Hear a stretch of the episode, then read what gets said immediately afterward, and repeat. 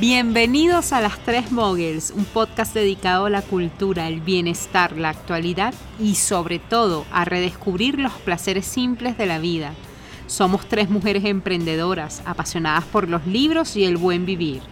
Adriana, licenciada en literatura y gestora cultural. Andreina, ingeniera química y apasionada de la economía creativa. Y Susana, apasionada por los viajes. Hoy estamos de vuelta y estamos grabando al aire libre, así que si escuchan alguna algún sonido extraño por allí, que sepan que hoy estamos aquí grabando para ustedes, reencontrándonos con ustedes al aire libre. Bueno, y aquí se estarán preguntando dónde estaban estas tres móviles, porque estábamos perdidas, ¿no? Demasiado perdidas, Adri. De hecho, bueno, agradecer a nuestros oyentes porque hemos recibido mensajes por Facebook, Instagram, hasta por WhatsApp, que qué ha pasado con las tres moguls, que cuando la nueva temporada, ¿no? Reclamos muy amorosos. Sí, amorosos, pero por eso decidimos, bueno, vamos a grabar ya, porque si no nos van a llegar otros reclamos que no van a ser tan amorosos, ¿no? Es cierto, pero antes de seguirles contando en qué estamos cada una, ¿qué tal si nos vamos a nuestro recorrido librero? ¿Qué está descansando sobre esa mesita de noche, Susi? Bueno, yo tengo en este momento dos libros. Eh, uno es de crecimiento personal, Sí. que se llama You Are a Badass, que es de una autora gringa, pero pues ella viene eh, de familia italiana, que se llama Jen Sinchero. En español el libro llegó traducido como Eres un berraco, en español colombiano. ¿Qué tal? Ah. Eh, no sé cómo estará En otros países, en otros ¿no? países. En Venezuela eres un duro, ¿no? De pronto. De pronto. Em, es un libro que se ha vuelto muy icónico porque es como superación personal, pero con humor. Entonces Ah. dicen que si a uno no le gustan los libros de superación Ajá. personal, pues puede empezar con, con este libro. O sea, que es para los escépticos es del para los desarrollo escépticos, personal. exacto. Entonces yo hace mucho lo que lo había querido leer porque lo veía muchísimo recomendado y me lo encontré en un viaje que estuve, a propósito que estuve en Alaska, me lo encontré en un aeropuerto y dije me lo voy a llevar. Entonces son capítulos cortos y habla como de diferentes eh, cosas que le hicieron a ella superarse. Ella estaba quebrada y de un momento a otro dijo, no quiero estar más quebrada, quiero ser rica. Ok. Todo lo que ella hizo para ser rica. Entonces yo creo que cuando uno es, uno es emprendedor, uno sí necesita leer estos libros porque a veces uno se le va la energía y necesita alguien que le diga tú puedes, tú puedes. Entonces, bueno, la verdad es que ya me lo terminé, me gustó muchísimo, lo recomiendo mucho. En español es Eres un berraco. Mm, al final también tiene una bibliografía de libros que ella recomienda Ok. y de seminarios en Estados Unidos que recomienda, más difícil. Y el otro me lo empecé a leer justo anoche, que es el libro del próximo club de lectura de 9 3 cuartos, que se llama Un hijo, de Alejandro Palomas. Mm, tengo que ser sincera, yo era súper escéptica al libro, nunca le había parado bolas en mi vida. Sea, había llegado a la librería hacía mucho y no, no, pues no, no, no me provocaba. Además, porque la portada tiene un color que a mí personalmente no me gusta, que es como verde caquita. En cambio, esa portada me parece espectacular. Sí, me yo parece tengo problemas con el preciosa. color. La imagen es muy bonita. Sí. Y, Es como un eh, collage, ¿no? Exacto. Y en la parte de atrás la descripción no es que sea muy amplia, entonces Claro. si a uno no le atrae la portada y la descripción no es muy amplia, pues nunca me Total, hubiera total. eh, enganchado a leerlo. Lo que sí me he dado cuenta es que me lleg- seguían llegando libros de Alejandro Palomas como con el mismo, como la misma línea, una madre, un perro, y yo ve qué curioso. Y sé que después de ese hay uno que se llama Un secreto.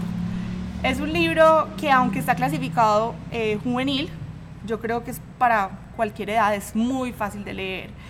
Eh, es un niño que se llama Guille, es tímido, es tierno y tiene una obsesión con Mary Poppins y eso me pareció divino, o sea, ya con eso me pareció que valía la pena seguirlo leyendo y todo el libro va em, para resolver un misterio entre la profesora y la psicóloga que lo está viendo, porque como el niño está obsesionado con Mary Poppins, quieren saber qué esconde ese rompecabezas.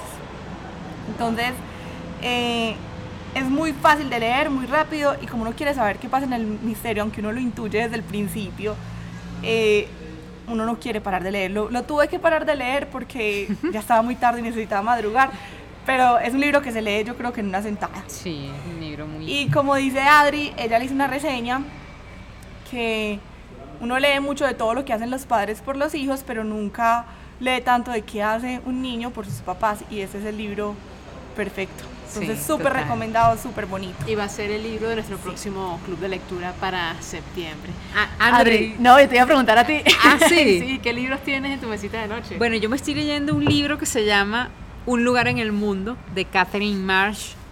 Es un libro también, yo creo que enfocado a un público juvenil, sin embargo es un libro que toca un tema muy interesante, muy actual, que es el tema de los refugiados. Entonces el libro es de un niño sirio que se queda sin papá y mamá y él empieza a refugiarse en una casa habitada por una familia americana viviendo en Bélgica, en Bruselas. Entonces hay un miembro de la familia, que es Max, que se da cuenta que hay un refugiado en su casa, un, sirio indocumentado, y ahí comienza una historia de amistad, de salvación, de solidaridad eh, de verdad que el libro hasta ahora no, me falta un poquito, me, parece precioso, porque es una historia como de adolescentes, en donde prácticamente los adolescentes son los que eh, piden un respeto a la diversidad, un respeto a la humanidad, eh, de verdad que estoy bien, bien eh, encarretada con este libro. muy chévere para recomendar a la gente que le gusta los libros tipo El libro de mi destino. Exactamente. Porque a, nosotros, por lo menos en la librería, nos preguntan mucho, como hay libros de otras culturas, mm, pero que sean como que uno conozca un poquito de cómo viven. Chévere. Y además que este libro tiene un trasfondo histórico, y es que en la casa donde está hospedada esta familia americana, existió durante la Segunda Guerra Mundial un señor que eh, protegió a un judío en esos tiempos. Ah, Entonces hay una trama allí que antecede a esta trama, ¿no? Es una casa prácticamente que guarda pues un lugar para personas no gratas en el momento. De verdad que está muy interesante. Me gustó bastante cómo enlaza la escritora ese tema histórico y el presente con el tema de los refugiados. Me encantaría leer ese. Sí, a mí también. Y el otro que me estoy leyendo, que para mí ha sido una revelación este año, porque eh, los dos libros que me he leído de él, pues me han flechado por completo, es John Banville que hace poco les hablaba de la señora Osmond, que ha sido el mejor libro que yo me he leído este año sin hablar de los clásicos, que siempre estoy leyendo clásicos y siempre hay como un, un, flechazo con los clásicos. Este se llama El Mar, es de John Banville, dicen que es su libro más famoso, yo no lo había leído y de verdad que lo estoy disfrutando muchísimo porque John Banville tiene una cosa impresionante que es el, la descripción psicológica de sus personajes. Entonces es un señor, es un escritor que se mete en la mente de los personajes.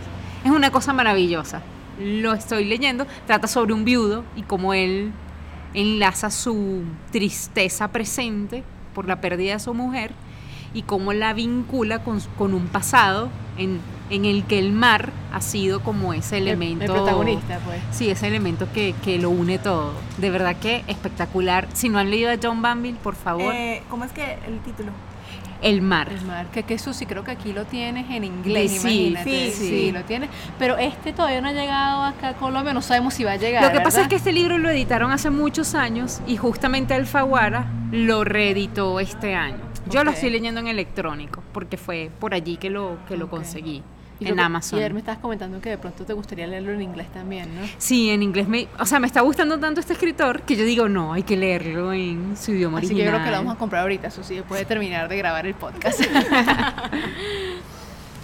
André, ¿qué, te estás leyendo tú? Bueno, yo como Susi también tengo dos libros sobre mi mesita de noche. Uno que apenas voy a empezar esta noche y otro que, oye, he estado gratamente sorprendida y es eh, un libro de una editorial preciosa que es Rey Naranjo y se llama Gabo, Memorias de una vida mágica, que te cuenta prácticamente la biografía de Gabriel García Márquez, pero en formato de cómic, ¿no? Entonces, eh, me encanta porque eh, está relatado pues en diferentes tiempos, va, está en el presente, bueno, no el presente, pero está en el, va para el pasado de Gabo cuando nació y de pronto hace un flash forward y se va a México cuando está escribiendo 100 años de soledad. Y lo que más me ha gustado es que he aprendido acerca de historia de Colombia. Sí. La guerra de, los mil días, este, los liberales contra los, este, los conservadores. Eh, lo de la United Fruit Company en Santa Marta, cómo eso pues trajo mucha prosperidad a la zona y cómo a raíz pues de un levantamiento de los obreros prácticamente tuvo una matanza. Entonces, me, ha gustado bastante. Sí, el contexto histórico. Es que eso es un libro espectacular. Y decirles que yo no soy fan de cómics. De hecho, a mí no me gusta cómics, pero este esta forma es impresionante. A mí me encantó. Yo creo que es uno de los mejores cómics que me he leído. Y es un libro muy bueno para regalar. Total, total. Porque nosotros cuando nos piden qué libro regalar, uno tiene que conocer muy bien a la persona para dar con el gusto literario. Pero estos libros son de esos libros que casi cualquiera puede leer y le puede parecer interesante. Total, y además que te enseña cuál es el origen de un clásico de la literatura latinoamericana que es Cien años de soledad, desde cuando se ganó, se está preparando el discurso para recibir el premio Nobel. De verdad que lo he disfrutado y lo recomiendo con los ojos cerrados. Y el otro libro que llegó a mí pues, por sorpresa, yo no tenía conocimiento de él, aunque creo que Adri me lo había comentado alguna vez, pero yo como que, ah, sí, y después no, le paré más bola, ¿no? Es un libro eh, ambientado en la Segunda Guerra Mundial eh, de Eric Dullard, creo que se pronuncia, El Orden del Día. Y no me lo empezaba a leer, pero ¿de qué trata en esencia? Pues narra un hecho histórico cuando en 1933 pues tuvo un lugar una reunión secreta donde estaban grandes empresas alemanas, entre ellas Bayer, Siemens, etcétera, y había un tema que no estaba en la agenda, un tema secreto, ¿no? Entonces, obviamente estas empresas, bueno, lo que se hace entender es que ellos financiaron parte de la guerra, ¿no? Entonces, es, un, bueno, de hecho es muy corto, apenas tiene ciento y pico de páginas, entonces espero poder terminarlo esta semana. Ustedes saben que a mí me encantan todo lo que tenga que ver con la Segunda Guerra Mundial, la historia, me parece que mientras más uno se documente y ahorita como está saliendo a la luz más secretos, uno puede entender un poquito más del origen de estos conflictos en el mundo. Así que bueno. Muy variado nuestro recorrido librero. Sí, sí. Bueno, chicas, entonces aquí qué tal si les compartimos aquí a nuestros a nuestra audiencia por qué nos perdimos tanto tiempo. ¿En qué andábamos? Alguien está acusando con un pito, perdonen ahí. bueno, ¿quién quiere comenzar? Yo creo que debería comenzar Susi, porque Susi tiene una gran historia que contar. creo que sí. Susi, ¿por qué, ¿por qué hemos estado tan perdidas? Cuéntanos. Bueno, no solamente son cosas de trabajo, ¿cierto? no, afortunadamente. Va a tener una bebé, se va a llamar Matilda. Uh, ¿Cuánto tiempo tienes? Tengo 25 semanas de embarazo, van a uh. ser el 9 de diciembre supuestamente. Ok. Entonces, bueno, he estado como dedicándole mucho tiempo, pues no solo a 9 tres cuartos, sino también a estar tranquila, disfrutándolo. ¿Y cómo te has sentido con el embarazo, Susi? Afortunadamente me ha ido muy bien, ya le tengo una librería una librería, no una biblioteca preciosa, porque obviamente mi debilidad. Entonces, no, he disfrutado muchísimo y bueno, les estaré contando. Ay, nosotras ansiosas por conocer a Matilda, de verdad. Por otro lado, estuve en Alaska, entonces por eso también estaba como tan difícil la reunida. Em, hice un crucero por las diferentes ciudades eh, o pueblitos, porque allá no se puede decir que hay ciudades. Eh, hay una ciudad eh, grande y está la capital, pero la capital solamente se puede llegar por barco o por avión, que es Juneau. Y es un, bar, es un viaje mucho de naturaleza, de ver animales, de ver los glaciares. Es un viaje muy bonito, muy de estar relajado y bueno, se lo recomiendo también a cualquier amante de la naturaleza. Excelente. Súper. Hay que ver si hay algún libro que también que nos hable de Alaska, ¿verdad? ¿Sabes qué busqué? Y encontré uno de una editorial independiente colombiana, no recuerdo cuál, que recapitulan como un reportaje que le hicieron a unos nativos de Alaska. Ok. Pero confieso que no me lo quise leer porque eran unos nativos que yo no iba a conocer, que era muy al norte. y yo dije, uy, no, esto tiene cara de ser un poquito raro. Y dije, bueno, no. Pero es difícil buscar, incluso películas. A mí me gusta ver mucho películas que tengan que ver con, con, la ciudad o el país que voy a visitar y es difícil, no, no hay tanto. Chica, ahorita que dices eso, me acuerdo de una película que creo que trabaja Al Pacino, sería Al Pacino, que se llama algo así como Insomnia. que a él lo mandan a resolver un caso, un asesinato, creo que es en Alaska, pero él la pasaba muy mal porque allá prácticamente es de día todo el día, ¿no? Entonces, no, eso fue, es, un thriller, es un thriller, pero claro. no la conozco. Yo sé la de The Proposal, que es la que es con Sandra Bullock. Ajá pero lo que se ve Alaska pues es mínimo, o sea, está así, o sea, no se ve nada. Ya, ya. No, no, pude hacer mucha investigación antes. Ah, bueno. pero igual lo disfrutaste y la pasaste muy bien. Sí, qué bueno. Oye, qué bueno y tremenda noticia, Susi, ¿ah? Aquí estaremos esperando ese Tenemos cuatro una mujercita que pronto incorporaremos a, estos episodios. Bueno, Andri, ¿tú? Yo. ¿Tú también o no? Bueno, no, no, no, no, no, no hay planes de que, de que tenga hijos próximamente. Pero sí tengo un hijo que es un proyecto en el que he estado trabajando, de hecho, junto con Adri. Eh, es un proyecto que ya salió a la luz en Instagram y se llama Book Terapia. Book Terapia busca ayudar a profesores de castellano y literatura y a promotores de lectura con recursos en línea, recursos innovadores y creativos, ¿no? Eh, no sé si quieres contarle un poco más al respecto, Adri. Bueno, yo creo que es mejor que se vayan dando cuenta de que es Bookterapia. Si pueden buscarnos, es un proyecto ¿Cómo es en Instagram? En Instagram estamos como Bookterapia B612, como el asteroide del Principito. Este, y la página web eh, que va a ser blog y también va a haber otros podcasts eh, asociados a book terapia, pero con tips muy específicos, eh, sale a, final de, a finales de septiembre. Bueno, y también estuve de viaje, Susi, no, no, no tan al norte como tú. Fui al, al sur de Estados Unidos, a, la Florida, que no suelo ir muy a menudo eh, a reencontrarme con, dos amigas de Venezuela a quienes no veía desde hace 10 años, entonces fue un reencuentro pues maravilloso, ¿no? Porque son de esas amistades que uno de pronto se deja de ver mucho tiempo, pero sientes como si los hubieras visto el día anterior. Entonces, nos fue maravilloso porque imagínense que una vive en Nueva Zelanda, otra está ahorita en Miami, pero antes había estado en Inglaterra, México y terminó en Miami. Bueno, y yo que estoy ahorita en Colombia. Entonces, cuando la de Nueva Zelanda dijo, voy para allá, vamos a parques, vamos a Disney, vamos al mundo de Harry Potter, y dije, bueno, de una. Y también me perdí mi semana para reunirme o reencontrarme con, con estas chicas que, que, quiero mucho y que son como hermanas del alma para mí. Qué delicia de viaje. Súper bien. Bueno, yo estuve trabajando con, con Bookterapia fuertemente, leyendo mucho. En realidad, básicamente he estado trabajando.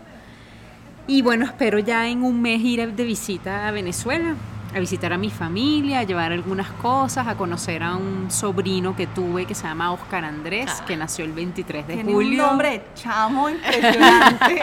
Oscar Andrés. Y bueno, no, imagínate eh, disfrutar de mi rol de tía, que es uno de los roles que pues con los que, con los que más feliz soy.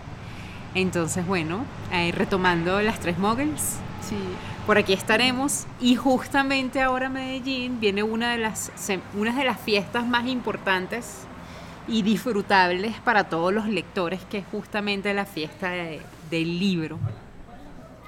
Y queríamos de pronto, ¿qué tal si, no sé si han visto ya la programación, eh, quisiéramos de pronto compartir con ustedes qué nos llamó la atención de la programación y a, qué nos gustaría ir en concreto a cada una de nosotras, porque no podemos ir a todo, ¿no? Claro, claro. Y entendemos que no todos nuestros oyentes están en Medellín, pero bueno, que sea una oportunidad para conocer a algunos autores y experiencias que vamos a tener acá y que nos cuenten también qué ferias o fiestas del libro se realizan en las ciudades de ellos. Me gusta.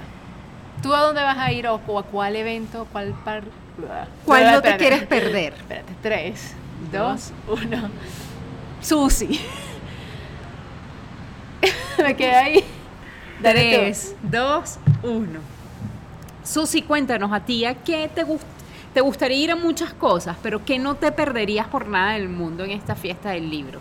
Eh, bueno, yo tengo como dos recomendados. Em, el primero es el, ya les confirmo la fecha, el sábado 14 en el Salón del Libro Infantil y Juvenil a las seis y media, que se llama Animales en primer plano y es cuando los animales son protagonistas en los libros, en los libros para niños con dos ilustradores y autores pues, muy reconocidos que son Dipacho y Celso Román que conversan con Raúl Orozco que es Raío Bull que nosotros ah, tenemos los libritos de él. Y es un, ilustrador, muy conocido. que a mí me produce demasiada ternura. Yo lo veo a él y me provoca como hacerle monosito. Eh, ¿Por qué no me lo perdería? Porque creo que es un tema que la gente pregunta mucho, ¿por qué animales?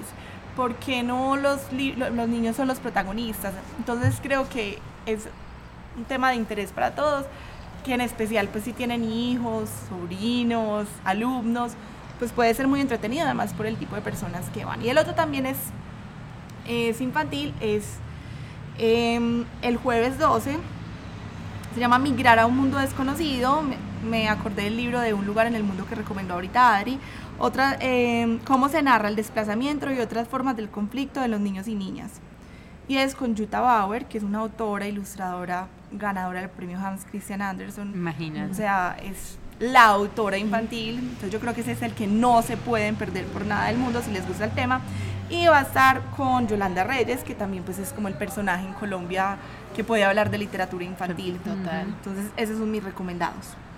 André, y tú cuéntanos, ¿qué, qué nos recomiendas o a qué te gustaría ir, qué no te perderías? Bueno, a mí me encantaría ir a todos, pero por temas de tiempo, pues lo que no me perdería sería un conversatorio donde va a estar eh, Javier Celaya eh, de Storytel y de 212.com y Catalina Holguín eh, de Maquemaque que se llama Plataformas Digitales para Lectores Ávidos. Eso es el viernes 13. Muy interesante. A las 5 de la tarde.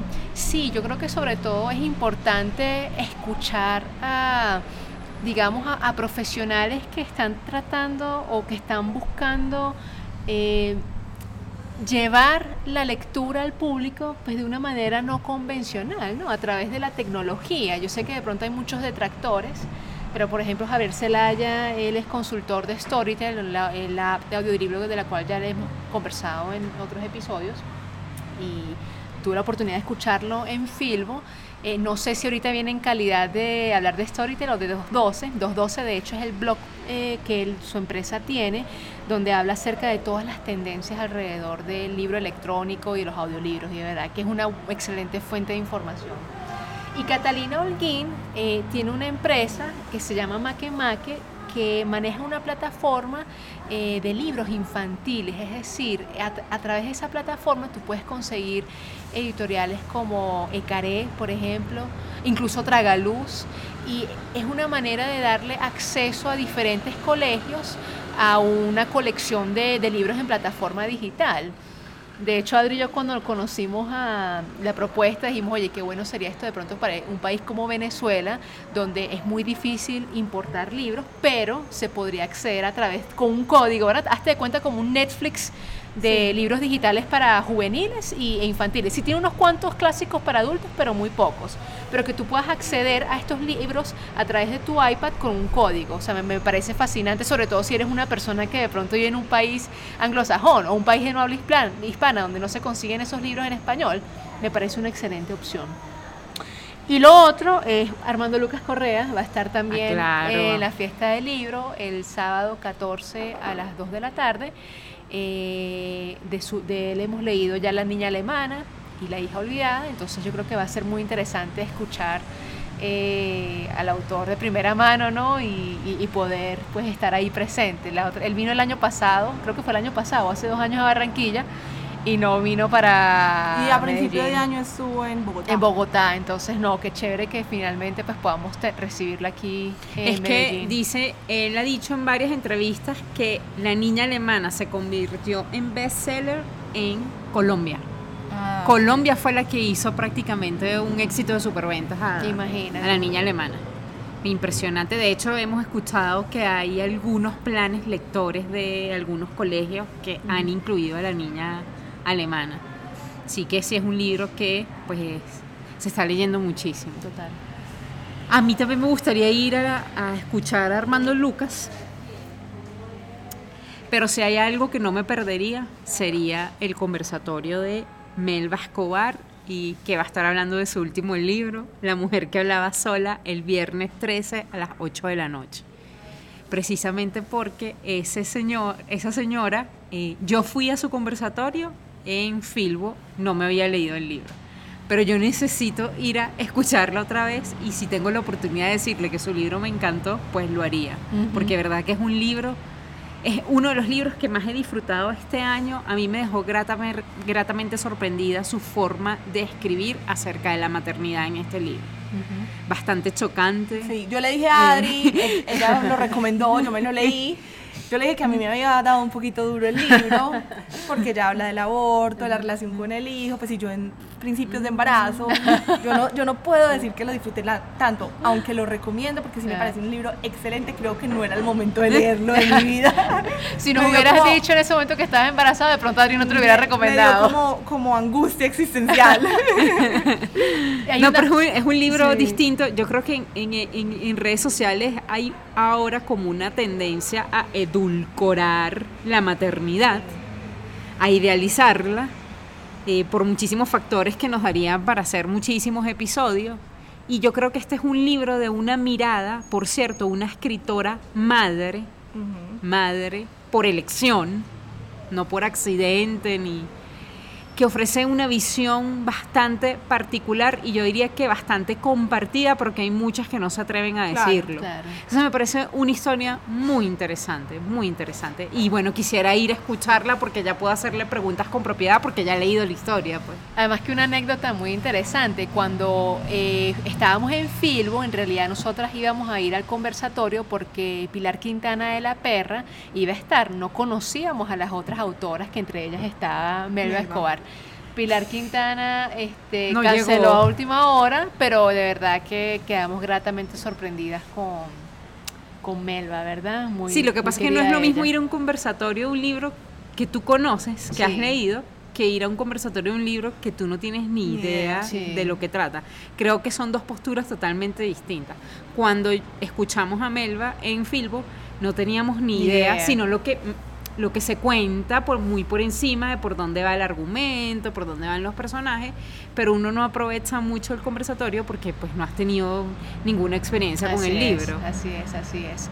Susi, ¿qué, podemos decirles a nuestros oyentes que de pronto no están en Medellín? ¿Qué podemos contarles acerca de la fiesta del libro? ¿Cuál es la temática de este año? ¿En qué edición estamos? Bueno, esta es la edición número 13. Eh, la fiesta del libro en Medellín tiene un carácter bastante particular a diferencia de otras ciudades y otros países y es que lo tratan de celebrar como una fiesta, no como una feria. Entonces, además pues, de tener una intención comercial y académica, eh, tiene un alto contenido como de entretenimiento, de actividades culturales, hay música, hay conciertos, hay comida y la idea es que la ciudad lo disfrute y la entrada es libre, que eso no es normal en las ferias de, los otros países.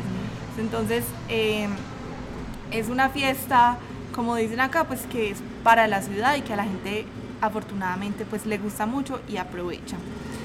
Em, este año eh, se realizará del 6 al 15 de septiembre, siempre se hace pues, siempre no, hace algunos años se hace en el Jardín Botánico.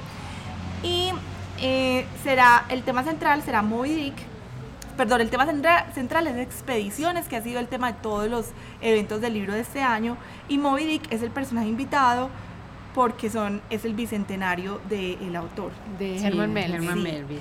Y hay una cosa que a mí siempre me ha llamado mucho la atención y que me parece muy bonita la fiesta del libro, y es que cada año sacan un librito amarillo que es, es pequeñito, o sea, mide más o menos una cuarta o menos, menos de una cuarta, que a mí me tocó cuando yo heredé esos libritos chiquiticos de mi mamá, pero eran como clásicos o como, como cuentos infantiles y tengo entendido que venían en una cajita. Ok. Esos libros eran los libros que leían mi mamá, mi papá cuando eran chiquitos. Entonces lo que hizo la fiesta del libro es que los, los volvió como a rescatar. Son libritos muy chiquiticos, flaquitos. Los amarillos, ¿verdad? Los amarillos. Sí, Entonces la gente, pues como las personas de cierta edad los reconocían por el formato, pero los volvieron, o sea, siempre es un autor o un personaje invitado. Por ejemplo, el año pasado fue Frankenstein. Y los vuelven como con una, invitan a un escritor o a un periodista de la ciudad, a un ilustrador de la ciudad, y como que los hacen el retelling pues como con, con Medellín. Eh, este año es diferente además porque es por primera vez en formato cómic. Okay. Y es, obviamente pues tiene que ver con las ballenas, con un pescador, pero además es un homenaje a los libreros de la ciudad. Qué bien. Y hay gente que yo sé que los colecciona, yo me arrepiento de no haberlos coleccionado. Pero porque se volvieron como en un objeto muy bonito y también es gratis, entonces obviamente la gente... Y te lo dan justamente cuando entras, hay algunos promotores por allí repartiéndolo, como un mini libro es. Exacto, sí. Bueno, y decirles también a las personas que están en Medellín o Antioquia o que viajan, ¿verdad? Que la programación la pueden encontrar en, en la página web de fiesta, la fiesta del libro, en su formato PDF y en un formato un poquito más dinámico. Y de verdad que eso fue una de las cosas que, bueno, a mí me enamoró cuando yo llegué a Medellín. Con, no, tienes que ir a la fiesta del libro. Yo no sabía eh, lo grande y, lo cálido, ¿no? lo acogedor que es esa fiesta y bueno, muy ilusionada contando los días para para ya poder ir.